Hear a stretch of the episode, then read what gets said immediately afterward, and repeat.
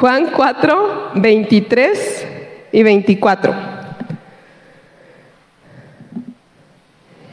Dice, mas la hora viene y ahora es cuando los verdaderos adoradores adoran al Padre en espíritu y en verdad, porque también el Padre tales adoradoras, adoradores busca que le adoren. Dios es espíritu y los que le adoran en espíritu y en verdad es necesario que adoren. ¿Cuántos de aquí ya habían escuchado esa cita? Una, dos, tres, cuatro, cinco, seis. Allá. Ah, Varios. Y antes de empezar vamos a orar. ¿Sale? Padre, en esta hora te pido que seas tú utilizando mi voz, Señor que cada una de las palabras que tú quieres, Señor, decir en este momento a tu pueblo, que puedan ser escuchadas con un corazón dispuesto a llevarlas por obra. Te agradecemos tu inmenso amor, tus cuidados. Gracias Señor porque nos permites estar aquí con salud. Gracias por los que están enfermos. Les dije. Sobre eso no hay engaño. Entonces, en el nombre de Jesús, amén. Bueno, ahora fue Paco el que no, no me quiso, ¿verdad? Este, me gustaría enseñarte una imagen. ¿Es esta? Y yo no sé si tú te sientas identificado ¿O veas algún parecido entre algún perro y alguna persona? ¿Sí? ¿Sí se parecen o no se parecen? Más o menos. Pero yo no sé si en la vida real tú has visto esto. Si has visto personas que llevan un perro y tú volteas a ver al perro y volteas a ver a la persona así como que, ay Dios, ¿qué pasó aquí, no? ¿Será su hijo? ¿Su hijo perro? Eh, perrijo, era perrijo, corrijo, gracias. Este, y yo no sé cuántos de aquí tienen perros, ¿sí? Entonces, esta palabra es para ti. Este, en, la posada, Dios me hablaba algo acerca de los perros. Y tenemos, yo creo que, eh, muy identificados algunas cosas que los perros hacen. Porque hemos convivido, yo creo, con los perros el más grande de aquí es mi papá. Sí te tocó ver perros, ¿verdad? Diría Sammy. ¿En tu época había perros? Sí, ¿verdad? Y, muchos perros. Y hemos crecido observando las manifestaciones o las características de los perros. Eh, voy a pedirle a Gael que pase. Vas a, a, espérate, espérate, espérate, tranquilo. Vas a pasar, Gael. Este tú vas a ser el perro y yo voy a ser tu, tu, ama, ¿sale? Entonces, vas a pasar... Eh, mm, a ver ahorita, moviendo la cola, ¿sale? ¿Sí lo quieren ver moviendo la cola? Lo bueno que, que no están aquí sus admiradoras, ¿verdad? ok, Gael, pásale. ¿Sí mueve así la cola el perro? ¿Sí? Muy bien, un aplauso. Ahora le, voy a pedir a Eddie, este, e, e, esto se los estoy pidiendo porque ellos ya han escuchado parte de esta enseñanza. Eddie nos va a enseñar cómo un perro cuando sale, más los machos, y van marcando su territorio. ¿Sí los han visto o no los han visto? Eddie, ¿te animas? Yo sé que tú eres bien aventado. A ver, Eddie, pásale como perrito marcando su territorio.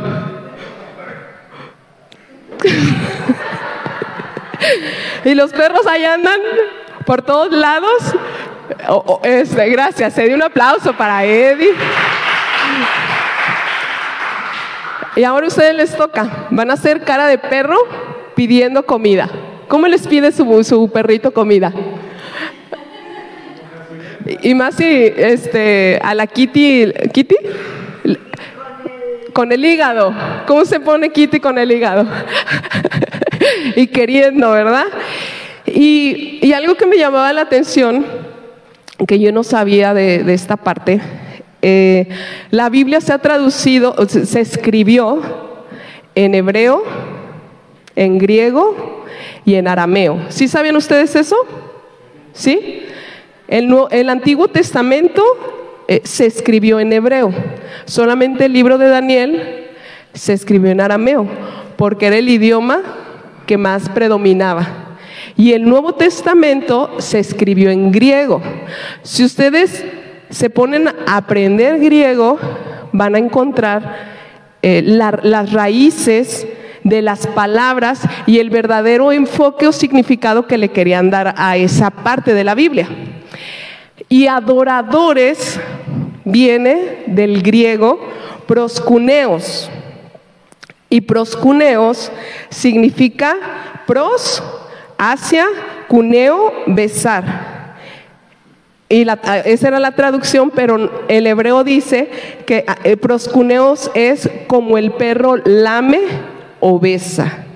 Entonces, si leemos la Biblia, otra vez en, el, en Juan 4, 23 y 24, ¿qué está diciendo Dios? ¿Qué está buscando Dios? No digamos adoradores, ahora qué dice. Perros, como un perro que lame, como un perro que besa, es lo que Dios está buscando. Y yo no sé si, si tú te has dado cuenta de algunas unas características de los perros. Cristian, ¿puedes poner el video, por favor? Pero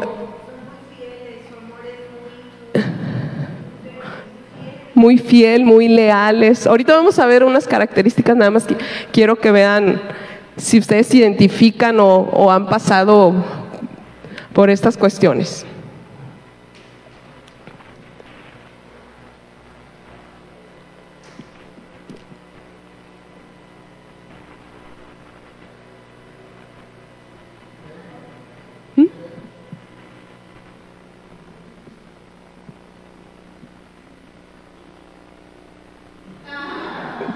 ¿No?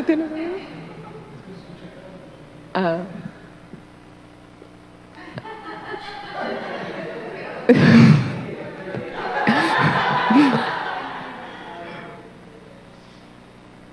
Le están preguntando quién fue que desbarató eso. Le echó la culpa.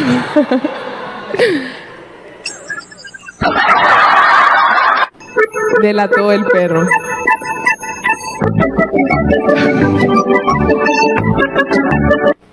Con sonido se escucha, se, aprecia diferente el, el video, luego se los paso.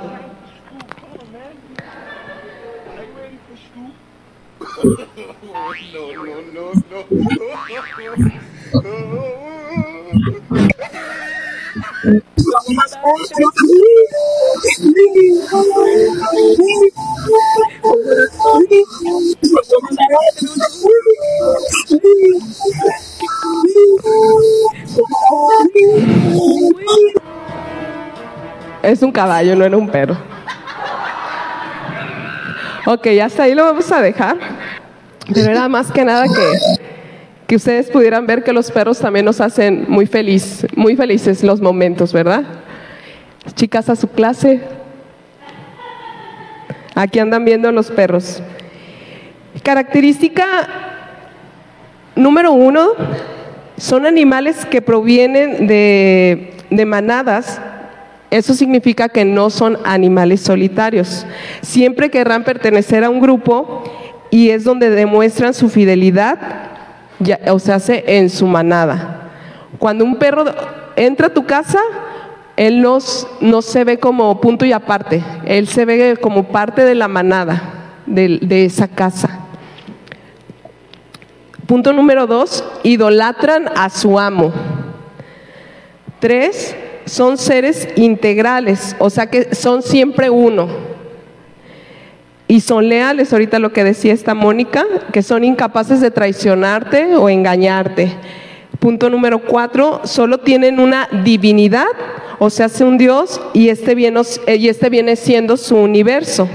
Y, su universo es su amo. Es por eso que cuando pierden a su amo, lo buscan con una desesperación semejante a la locura que cuando lo encuentran gritan, corren, ladran, se alegran, como que se hubieran recuperado su propia vida. Y y eh, yo, yo estaba en la guarachería, les comentaba a los chicos, cuando Dios me empezó a hablar por medio de, de la perra que tenemos. Yo normalmente no soy una persona así como que a todos los perritos los quiero. Tal vez uno cuando va creciendo eso se le va quitando. No sé si alguna mamá se identifique conmigo, más las mamás, ¿verdad? Porque, ay, no, ¿quieren perro? No, porque ¿quién lo va a bañar? ¿Quién lo va a limpiar? ¿Quién va a estar a cargo de él? Luego cuando sueltan el montón de pelos, se hace así una almohada de pelos, ¿verdad? Pero cuando yo estaba viendo a, la perra, eh, se me hizo bien chistoso porque fue el primer día que ella me buscaba para que yo la acariciara. Yo estaba leyendo la Biblia y cuando le estaba leyendo, ella se me acercaba y hacía así que el brazo, o sea, así con su cabeza, de que aquí estoy, o sea, acaríciame. Y yo, ay, ¿qué traes? Hazte para allá.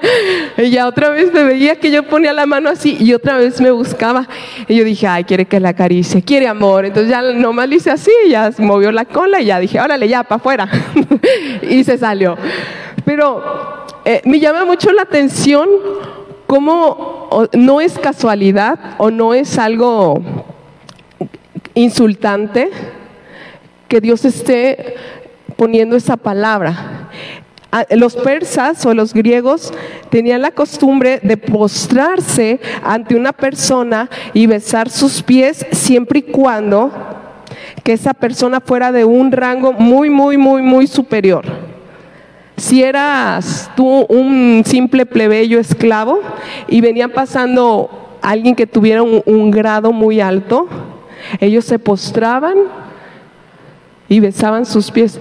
No sé dónde anda Paco, lo necesito. ¿Se fue al baño? ¿Subió? No sé si alguien le puede hablar. Y cuando no era una persona de tan alto rango, lo que se hacían se inclinaban, pero siempre había una expresión para rendirle homenaje o para rendirle respeto, honra hacia esa persona. O igual, no, tal vez no le besaban los pies, pero sí se arrodillaban con la mirada abajo. No sé si han visto películas que normalmente este, así pasa. Y si era de un ligero, rango, pásale para acá, amor, te necesito. Este, un ligero rango, vamos a suponer que, que Paco era, ¿qué sería? bueno, si somos los dos esclavos, pues no, no, no tendría así como cierta honra, pero tal vez un cierto grado no tan alto, el esclavo o quien se le quería acercar a esa persona agarraba y le daba un beso en la mejilla. Era un saludo este, de respeto. O sea, yo soy, él es el, el, que está más arriba de mí y yo me acercaba y le daba un beso en la mejilla. Esos eran los saludos. Pero cuando se encontraban dos personas del mismo rango, ¿dónde creen que se saludaban? En la boca. No podía pasar alguien más, Estos ejemplos sí le gustan, ¿verdad? ¿Verdad que sí te gustan? ¿Cómo, ¿Cómo me saludas? Cuando somos del mismo rango. Ahí lo ven en el video. Listo, gracias. Un aplauso también para Paco, que a Paco también le encantan los perros. Y, aquí lo, que yo, yo quiero este, hacer hincapié son en las expresiones que se llevan a cabo, pero no son más importantes las expresiones que las actitudes en la cual tú te presentas ante Dios sabemos que no tenemos como algo palpable, algo físico para decir, sabes que aquí está Dios. ¿Cómo te presentarías si tú realmente estuvieras así en lo físico? Que Dios se apareciera y así de en todo su esplendor. ¿Cómo tú te acercarías a saludarlo? De las tres cosas, como yo te dije, ¿cómo tú te presentarías? ¿Le darías un beso en la boca? ¿En la mejilla? Te dirías, yo creo que directo a los pies a besárselos. Y a veces nosotros nos olvidamos de las expresiones. Venimos a adorar a Dios y, y, lo primero que te pasa por la cabeza cuando dicen, vamos a adorar a Dios, pararte, cantar, aplaudir, cerrar tus ojos, levantar tus manos. Pero muy pocas veces nos damos cuenta el nivel de honra, el nivel de respeto que Él se merece de nosotros hacia Él. Lo vemos muy, muy tú, muy tú y yo. O sea, tú fuiste hombre, gracias Dios por este. Yo escucho muchas personas que cuando oran, oran con el usted. Usted, Señor, gracias por... Y si tú te fijas, antes los hijos cómo se, se, dirigían a los papás. Y hoy, hey tú, abuela, hey tú, mamá. Y tal vez tú dices, es que es la confianza. Pero ahora imagínate cómo ellos van a acercarse a Dios. Y muchas veces por no entenderlo eso, nuestra mente deshonramos o le faltamos al respeto eh, el simple hecho de venir a este lugar. No venimos conscientes de que Dios es Dios y es una divinidad y tendría que ser nuestro ídolo, tendría que ser nuestra razón de vivir, tendría que ser que si lo llegamos a perder, que así como el perro tendríamos que buscarlo desesperadamente, nos volveríamos locos y tendríamos que encontrarlo. Hay una canción de Jesús Adrián que dice, ¿qué sería de mí? Al. Y luego que dice de los animales, sería como... ¿Sería como un qué? ¿Un ciervo?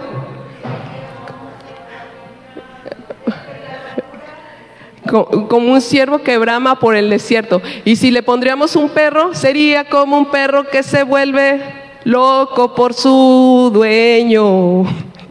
ya bien compositores nosotros, ¿verdad? Pero esa parte, Dios quiere que pueda salir una verdadera adoración de nuestro corazón. ¿Qué es adoración? Es la plena aceptación de sus propósitos y demandas con un profundo compromiso de obediencia manifiesto en un servicio exclusivo para esa persona.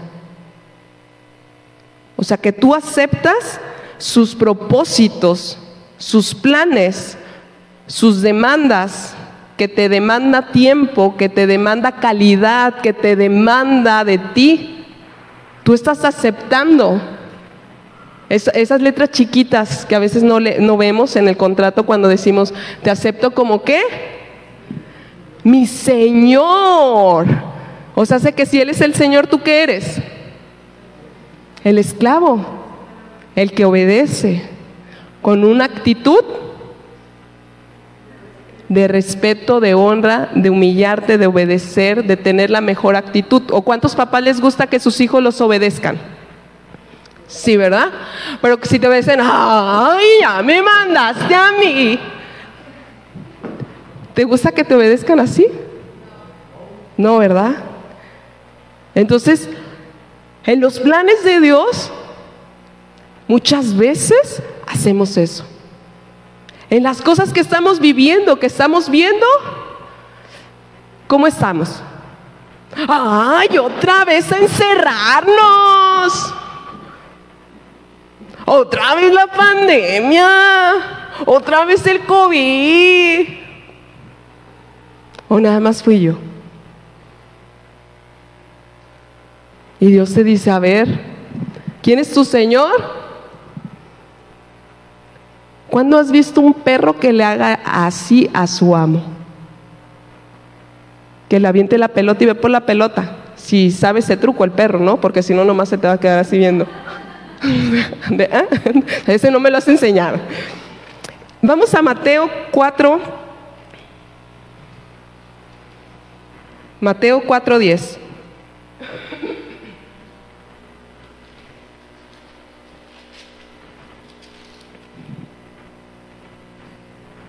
Estamos en las tentaciones de Jesús.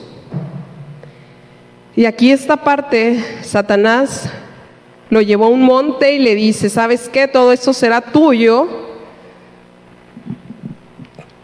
En el 9 dice, todo esto te daré si postrado me adorares. Entonces Jesús le dijo, vete, Satanás, porque escrito está que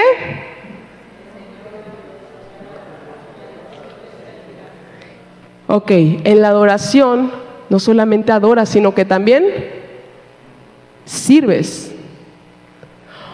¿Por qué Satanás estaba tan interesado en esto?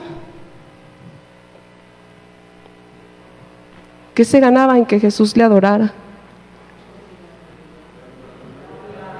¿Qué se ganaba con que Jesús se postrare?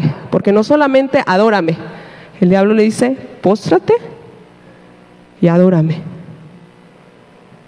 porque él sabía qué tan importante es el adorar, que no son palabras mínimas.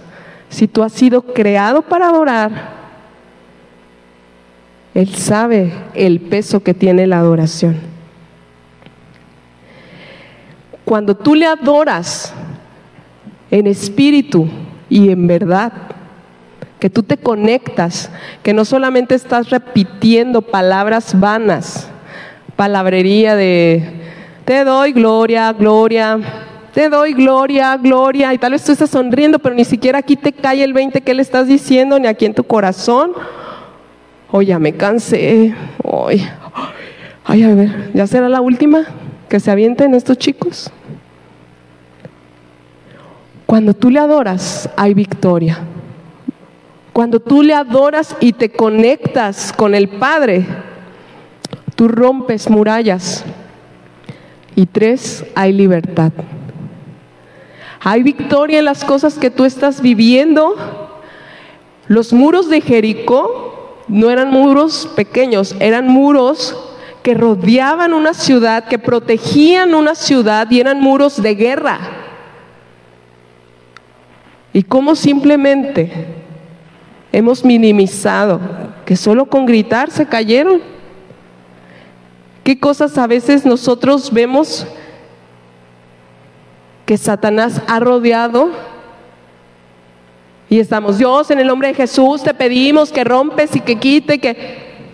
Y estamos tan afanosos a que suceda algo cuando Dios te dice, alábame, adórame, cántame, grita.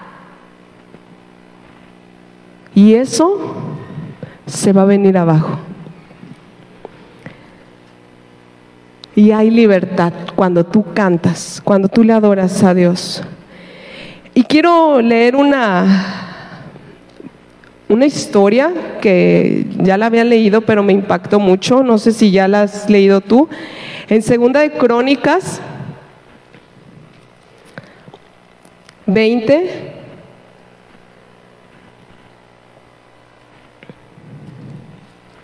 Del 1 al 4.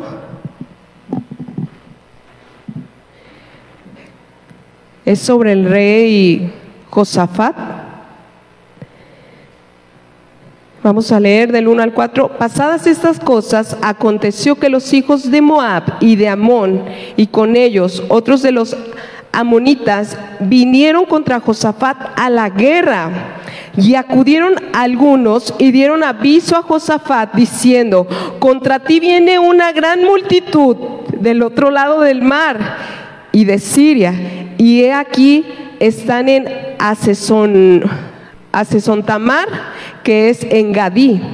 Entonces él tuvo temor y Josafat humilló su rostro para consultar a Jehová e hizo pregonar ayuno a todo Judá. Y se reunieron los de Judá para pedir socorro a Jehová. Y también de todas las ciudades de Judá vinieron a pedir ayuda a Jehová. Yo no sé si tú lo puedes ver, pero yo me acordé de, de Troya. Si se acuerdan que el montón de barquitos que se ven sobre el mar que van a atacar. Imagínate,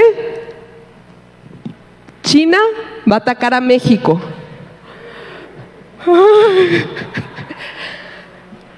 ¿De cuántos chinos nos tocarían? No lo sé.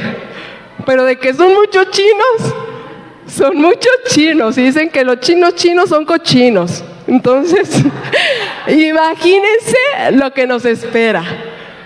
Teniendo ellos tecnología muchísimo más avanzada que nosotros, teniendo muchísimo más ejército que nosotros. ¿Cómo tú te sentirías? Ay, ay, ¿qué va a pasar, Dios? Mis hijos, mi casa, ¿a dónde huimos? ¿A dónde te irías? Y sabes, el rey Josafat tuvo la mejor actitud. Que dijo, ¿sabes qué? Tengo que humillarme. ¿Tú cómo te lo imaginas? Me humillo, me humillo.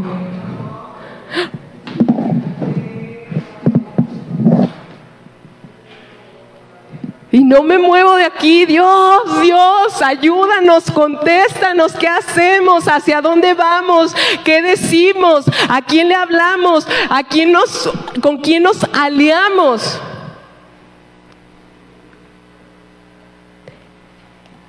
Y en la Biblia que estaba leyendo, dice que, es, que la oración del rey Josafat fue la oración modelo. Porque primero le adoró. Segundo, recordó las promesas. Y tercero, presentó su problema. Y cuarto, pidió ayuda. Es un protocolo. No llegó desesperado. Él dijo, adorar. ¿Qué es adorar? Proscuneos.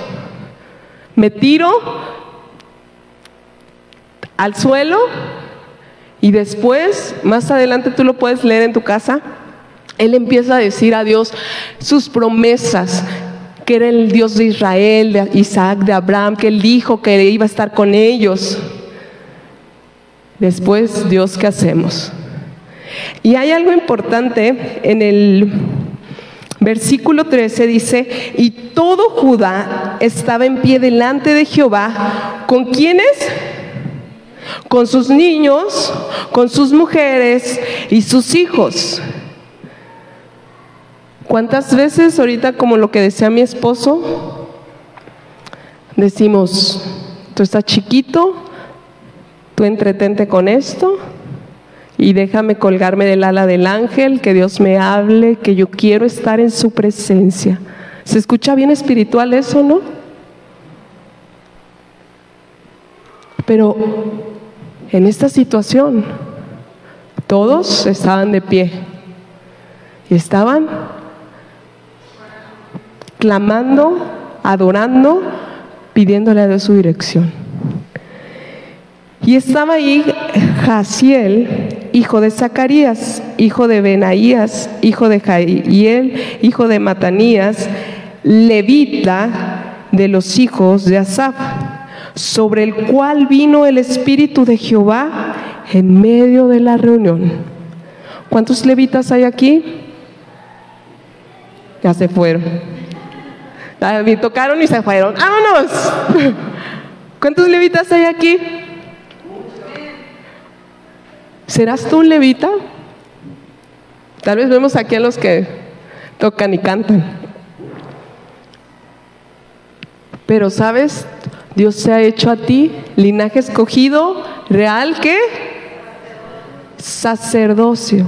Un sacerdote eres tú ante la presencia de Dios.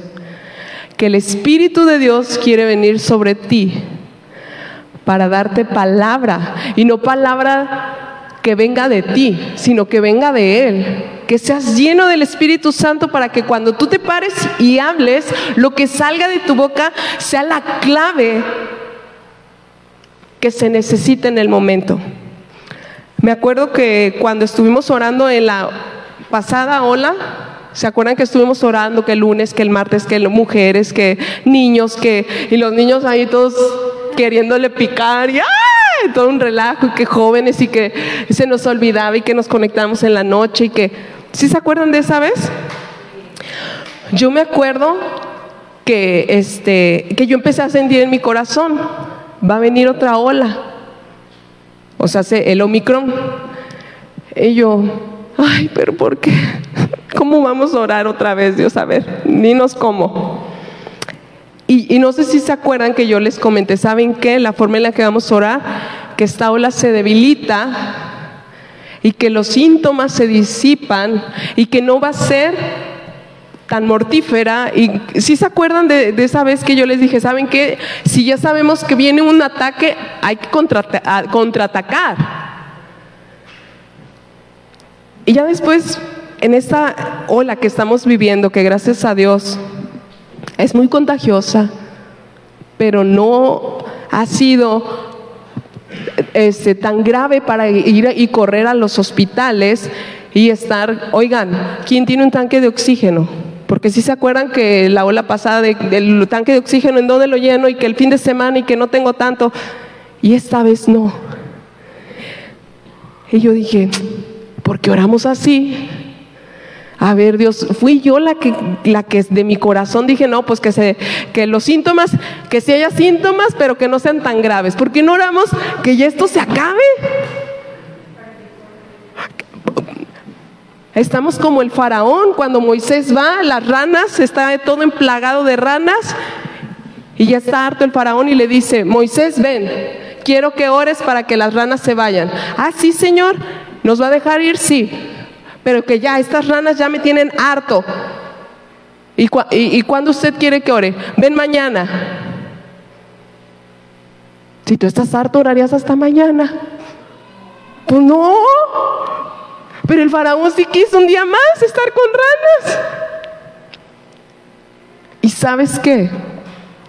Es tiempo de empezar a escuchar lo que Dios está diciendo porque nuestros oídos están más atentos a lo que dicen de que ¡Ah! ahí viene otra ola, el Omicron no fue nada, pero viene otra y ya estás, uy, apenas que estamos saliendo de esta. Y vienen más pandemias, y vienen más enfermedades, y vienen más, y vienen más crisis, y la economía, y se va a venir todo abajo. Pero ¿qué te está diciendo Dios? En el mundo tendrás aflicciones, pero recuerda que yo he vencido al mundo. Entonces, ¿en quién estamos confiando?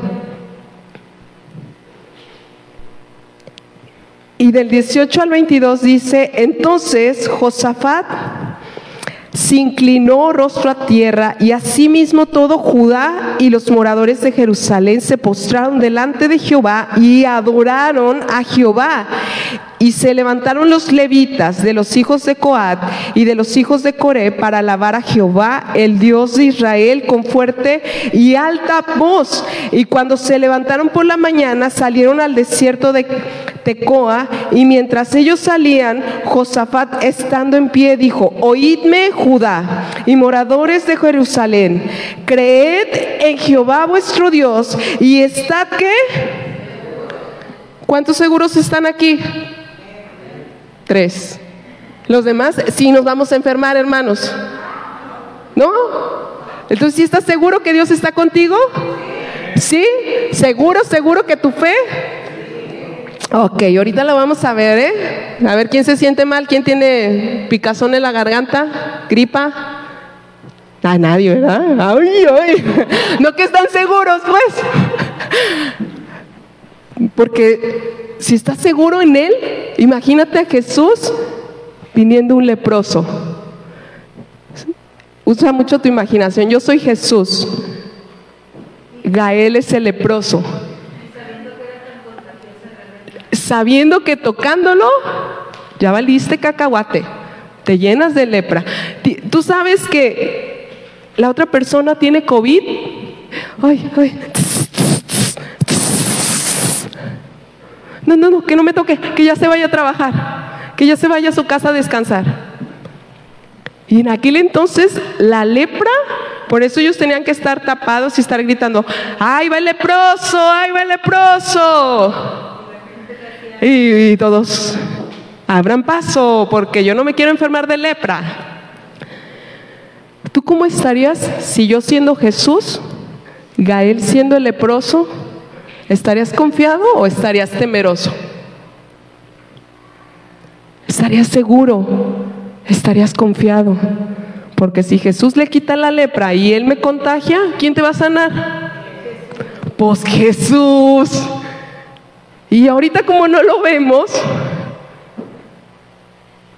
el temor, como a este rey, nos invade, nos bloquea y nos lleva a reprimirnos, a decir, no vamos a salir, no tenemos contacto con nadie, desinfectate los pies, no toques a nadie, ponte gel.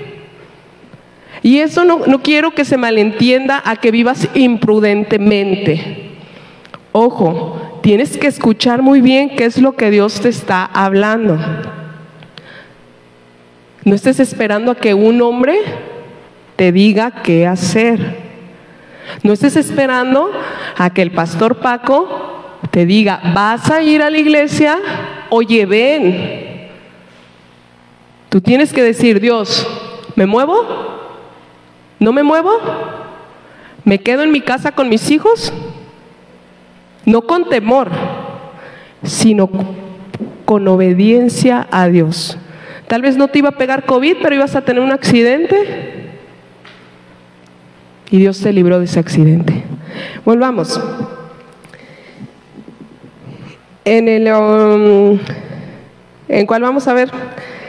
En el 20, ¿verdad? Y cuando se levantaron por la mañana salieron al desierto de Tecoa y mientras ellos salían, Josafat estaba en pie y dijo, oídme Judá y moradores de Jerusalén, creed en Jehová vuestro Dios y estaréis seguros, creed a sus profetas y seréis prosperados y ha habido consejo con el pueblo, puso algunos que qué? Que cantaran y que alabaran a Jehová, vestidos de ornamentos sagrados, mientras salía la gente armada y que dijesen, glorificada Jehová, ¿por qué? Porque su los viejitos sí se la saben nomás, pero los chavalos nuevos no. Aquí hay tres cosas importantes. Una, creed en tus profetas y seréis prosperados. Sí dice, eh, si creed a tus profetas y seréis prosperados. Los que cantan y alaban a Jehová, ¿dónde están? Los que vienen y ensayan. ¿Sí están aquí o ya se fueron? ¿Sí? Ah, ok. Jesús, sí está. Sí vino Jesús. Vestidos, ¿cómo tienes que estar vestido? Con la sudadera que Paco nos regaló. Ah, pues no, oigan, pues no, porque Cristian se muere de calor. Cristian es muy caluroso. ¿Cómo tienes que estar vestido? No, no, ¿cuál armadura? Lean bien, hermanos. Con ornamentos sagrados. ¿Y qué significa sagrados? Apartado. Cada vez que tú te trepes acá arriba, cada vez que tú te subas acá arriba, tal vez tú puedes decir, ay, dos escaloncitos. Pero el venir tú aquí con un corazón no alineado a la presencia de Dios, aguas no apartado de lo que Dios te está diciendo a cada uno de los que están aquí, aguas. Porque ustedes son los que van al frente. los que van cantando, los que van alabando, van en una guerra espiritual, que por qué crees que cada vez que quieres llegar aquí, que tu mamá ya se le hizo tarde, que ponte a lavar el baño, que no me hiciste caso, que a qué vas, que mira que espérate otro ratito y yo te llevo y tú toda desesperada. Espera a tus hermanos, espera a tu hermana, espérame a mí. Y tú, ay, mamá, es que ya tengo que llegar, ándale, apúrate, que mira que... Y sales mal. O nada más a mí me pasó porque es una guerra dentro de lo espiritual.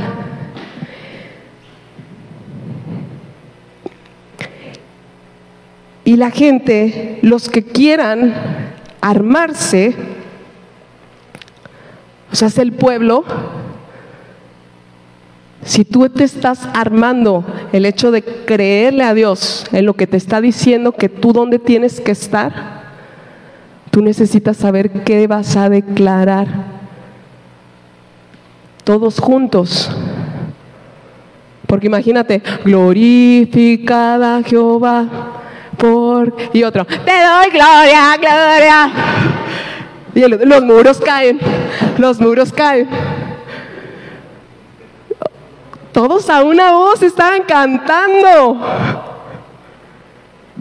Y a veces todos queremos jalar para nuestro lado, que a mí Dios me dijo que unjamos, que derribemos, que gritemos, que aplaudamos, que parecemos la banda dominguera. Y Dios quiere. Por eso este año Dios nos ha llamado a tener más comunión con Él. Porque yo no sé si te ha pasado que cuando Dios te dice algo y viene otra persona y te dice, ay, fíjate que Dios me dijo que le empecemos la Biblia a leerla en Génesis. Y tú, ay, a mí también Dios me dijo eso. Porque estamos sintonizados.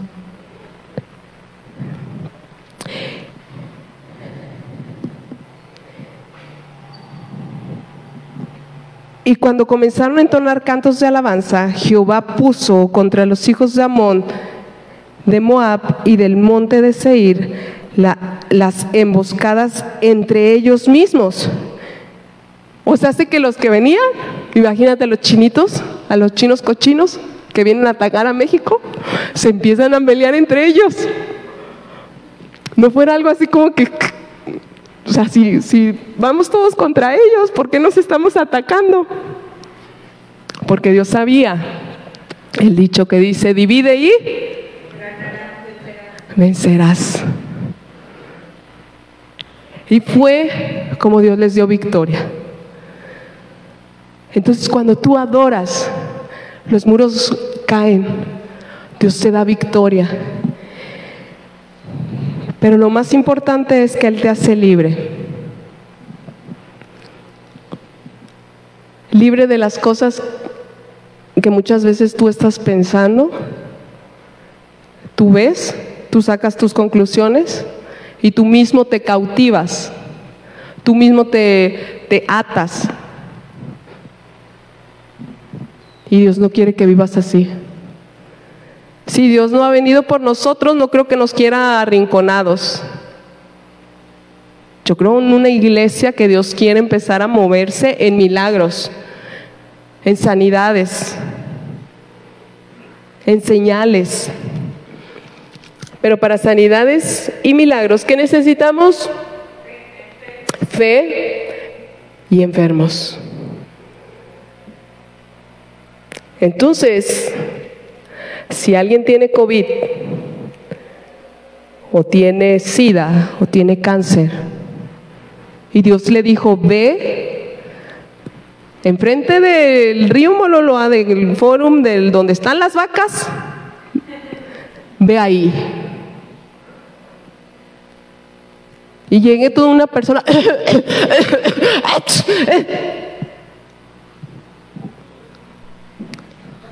Estás tan libre aquí, estás tan confiado acá de que Dios va a hacer algo en ella. O le, le abriríamos paso, ¿no? Como al leproso, ay, viene el leproso, ay, ay, tocó la puerta, échenle, échenle flix. Échenle más. Suban a los niños, súbanlos, súbanlos. Porque la fe sin obra es muerta. Y Dios no nos ha dado un espíritu de qué? Sino de qué? De amor y de dominio propio. Y quiero terminar contándote una historia que tal vez ya la has leído. Viene en el libro de Hechos. Y quiero que al final me digas quién es. Dice, era un calabozo, el más profundo, y era como una tipo cueva que recibía unos pocos rayos de luz por una diminuta ventana de rejas de metal que había en la parte superior.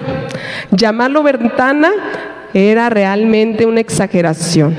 La hendidura tenía unos 5 centímetros de ancho y 20 de largo.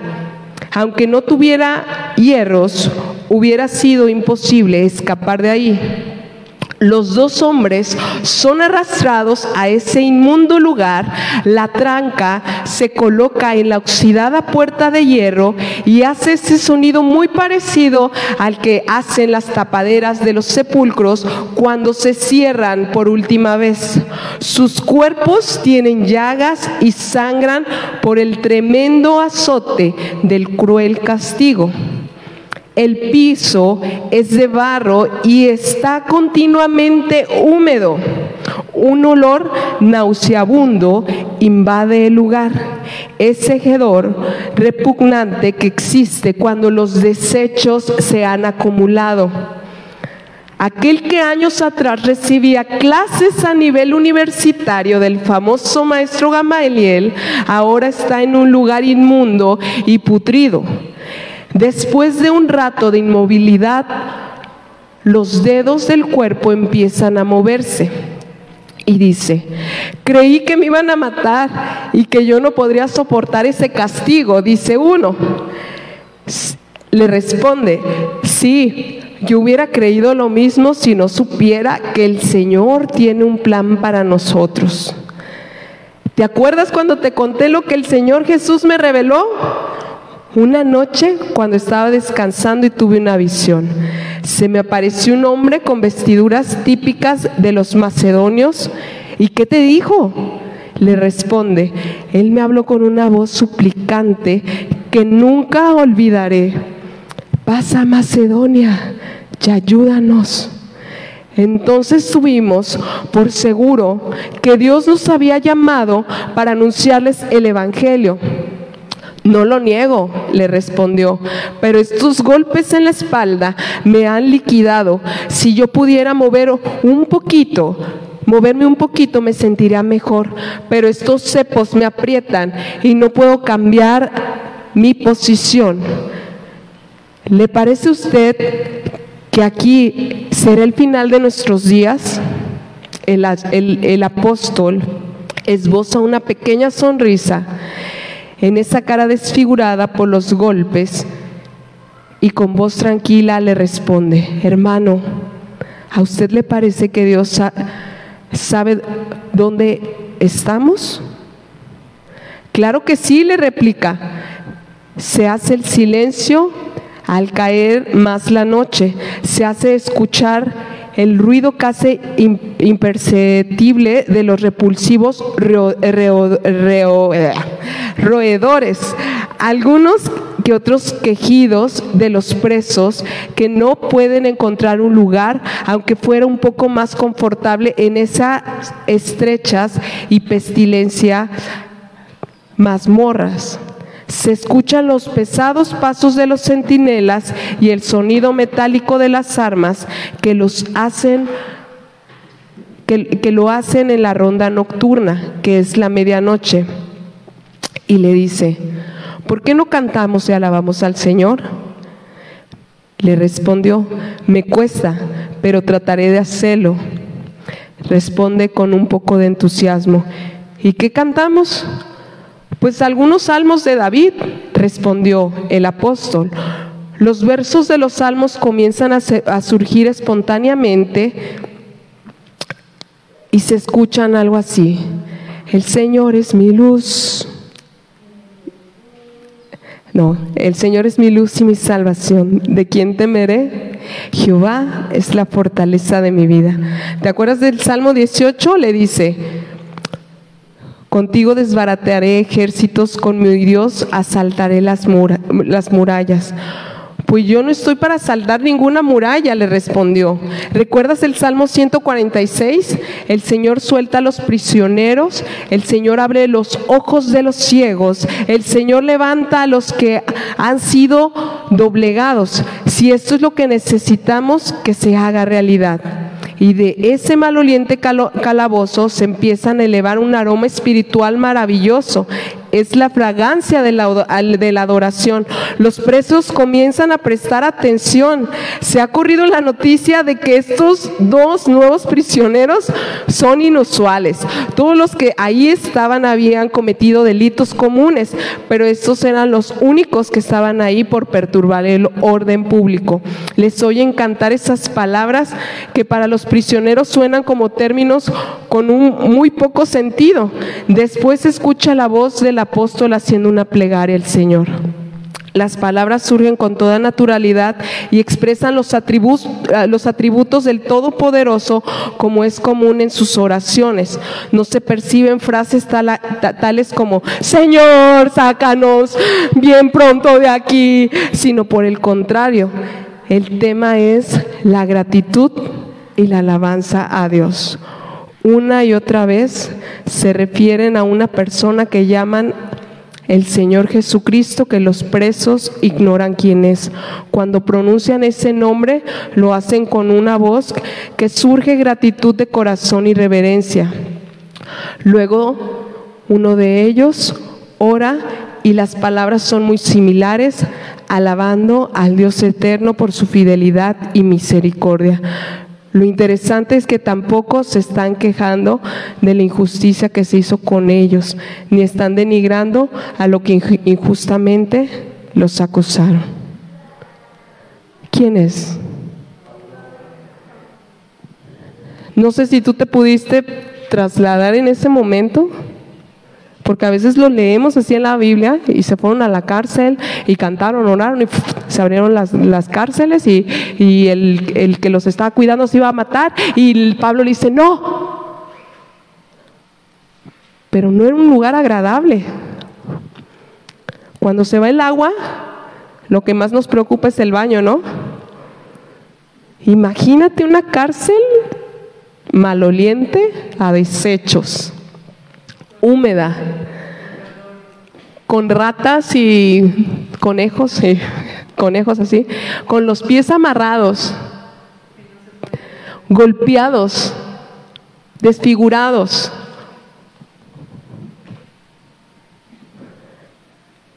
Y con el corazón en libertad. Y agradecidos porque sí, los habían golpeado antes, pero nunca habían estado en una cárcel. Y uno a otro animándose. Decirle, Pablo, ¿seguro que Dios te dijo que era por acá? Sí. Dios me dijo, ok, pues vamos a cantar. Quiero invitar a los de la alabanza que pasen poquito, por favor.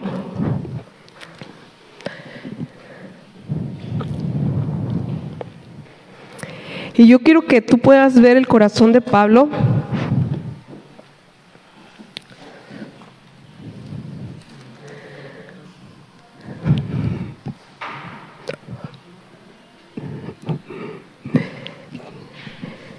Quiero que tú veas el corazón de Pablo como el de un perro fiel.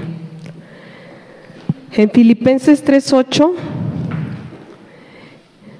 él dice, y ciertamente Aún estimo todas las cosas como pérdida por la excelencia del conocimiento de Cristo Jesús, mi Señor, por amor del cual he perdido todo y lo tengo por basura para ganar a Cristo. Ese sí que era un perro fiel. que en el momento que se encuentra con su amo, deja a un lado toda su popularidad, deja a un lado su nivel, porque para que en aquel entonces alguien estuviera a los pies de Gamaliel escuchando la palabra de Dios, no era cosa fácil. Y algo que, que a mí me, cuando yo estaba eh, escuchando la voz de Dios que me decía, ve a Hasi, ve a tu perra, ve a tu perro, trae a memoria a tu perro, imagínate una circunstancia donde alguien entra a la tienda y te quiera matar. Donde alguien en la tienda quiera venir a golpearte, venir a robarte ¿Cómo crees que este perro te va a defender? ¿Tú crees que ese perro se va a pensar dos veces en dar la vida por ti? Yo no sé si tienes un perro chiquito, un perro mediano grande. Pero los perros no se detienen. Cuando se trata de su amo, cuando se trata de su ídolo, cuando se trata de su todo, aún sabiendo que van a perder la vida, aún sabiendo que tal vez le van a dar una patada y lo van a lastimar, ellos se arriesgan. Y es ahí donde Dios nos quiere llevar. A ser arriesgados por Él. Que a pesar de que lo que nuestros ojos puedan ver, que nuestro corazón puede estar tan seguro